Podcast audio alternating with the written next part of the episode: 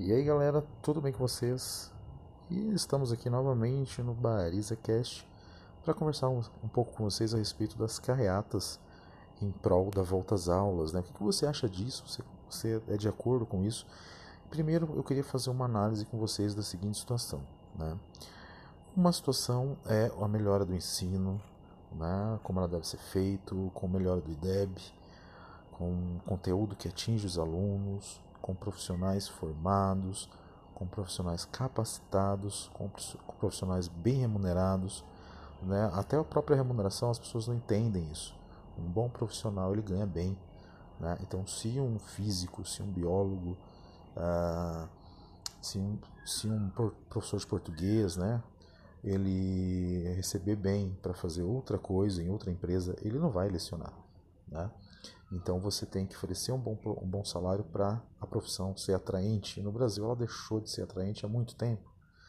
Então tudo isso faz parte de um projeto de melhorar o ensino, tá?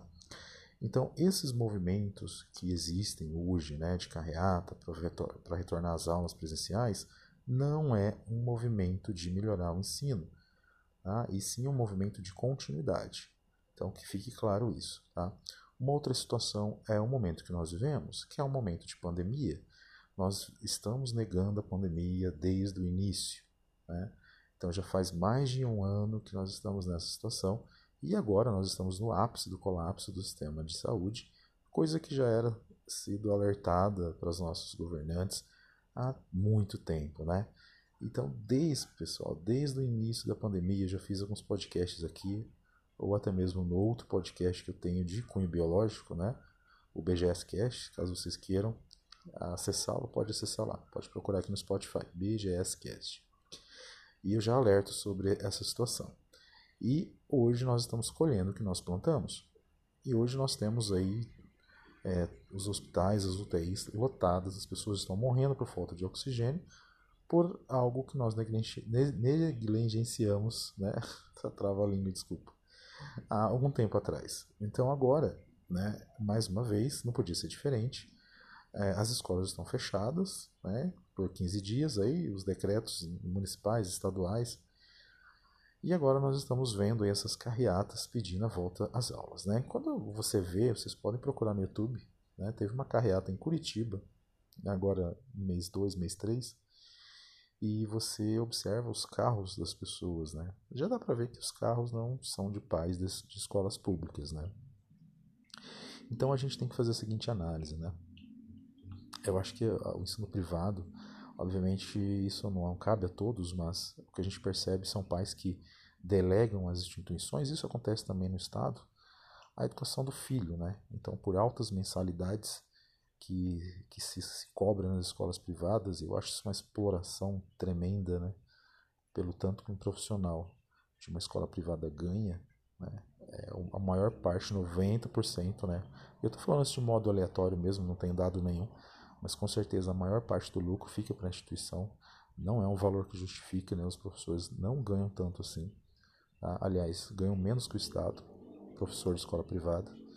E os pais acabam, pelo alto valor que pagam, se abstendo da responsabilidade de criação dos filhos. Né? Isso acontece em todo nível de educação, seja a nível privado ou a nível estadual. Tá? Então, se você é pai e está achando isso ruim, tá?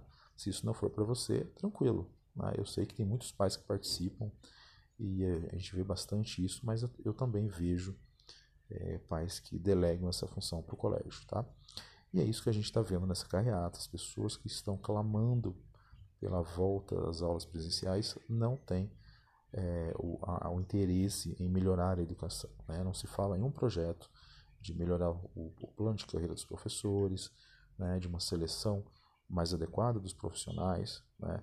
Aqui no Paraná, o governo adotou uma prova para selecionar professores contratados, né? com contratos especiais. Mas quem vai querer dar aula, né? É, vai, quem vai querer encarar uma sala de aula com, os, com as condições que nós temos hoje para ganhar um salário de R$ 1.200? Né? Depois você fazer uma faculdade de 5, 6 anos, estágio pedagógico e assim por diante. Né? Então é um trabalho é, que virou bico. Né? Infelizmente a educação acaba virando bico.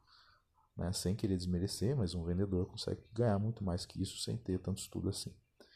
Então a gente tem que melhorar esse tipo de situação para melhorar a educação. Mas no final das contas, melhorar a educação nunca foi o objetivo desse movimento que nós estamos vendo agora pós-pandemia. Né?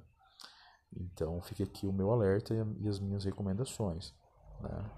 Que se faça um projeto, né, que essa galera que está aí protestando para as voltas, para as aulas voltarem, que façam projetos para melhorar a educação como um todo. Né? Vocês já viram que educação à distância não funciona. Né? O EAD ele não funciona para todo mundo. É, são poucas pessoas que conseguem tirar proveito do ensino à distância, seja no ensino médio, seja no ensino fundamental e até mesmo no ensino superior. Se tem uma coisa que essa pandemia nos mostrou é que o EAD não funciona. Tá?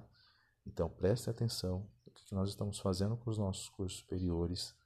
Tá? Eu vejo universidades aí é, privadas que viraram empresas de, de fornecedoras de diplomas.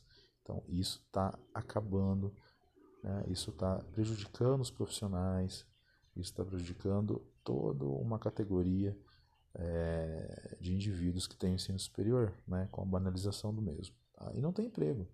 Tá? Eu tenho a teoria de que daqui a alguns tempos né, é, nós vamos ter aí uma decadência dessas instituições, né, vão ficar prédios vazios e abandonados porque o Brasil não suporta mais, é, o Brasil não dá suporte para indivíduos que têm ensino superior.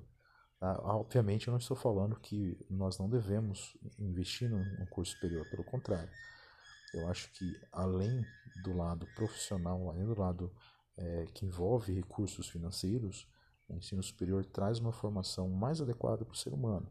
Né? Isso muda toda uma existência. Eu acredito fielmente nisso. Porém, nós sabemos que se não é sustentável, ele não vai durar.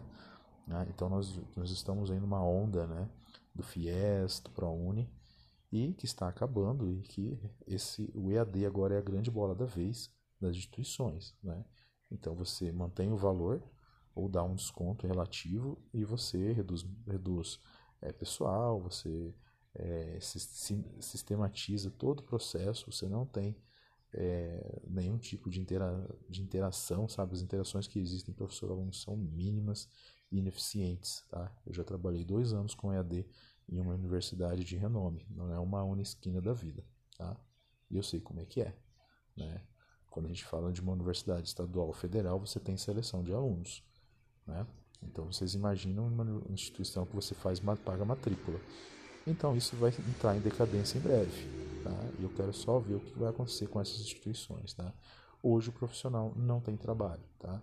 Se você entrar em qualquer universidade, né, você entrar lá no, entrar lá no trabalho conosco, você vai ver que não há vaga para professores, há vaga para tutores, né? Então o tutor ele cuida de várias turmas e recebe um salário de estagiário. É isso que estão fazendo com a educação no nosso país. Pessoal, curtiu? Você tem, você pode deixar um pix para ajudar o nosso projeto. Nós estamos agora começando com uma página no YouTube, tá? O mesmo nome aqui, né? Bariza Cast. Você pode ter acesso lá no YouTube. Procura lá é, e segue a gente para dar uma força para o nosso canal que está começando. E você pode também acessar o podcast do BGS Cast, que é um podcast voltado para o ensino da biologia e da ciência, tá? E outras discussões. Galera, um grande abraço e tchau.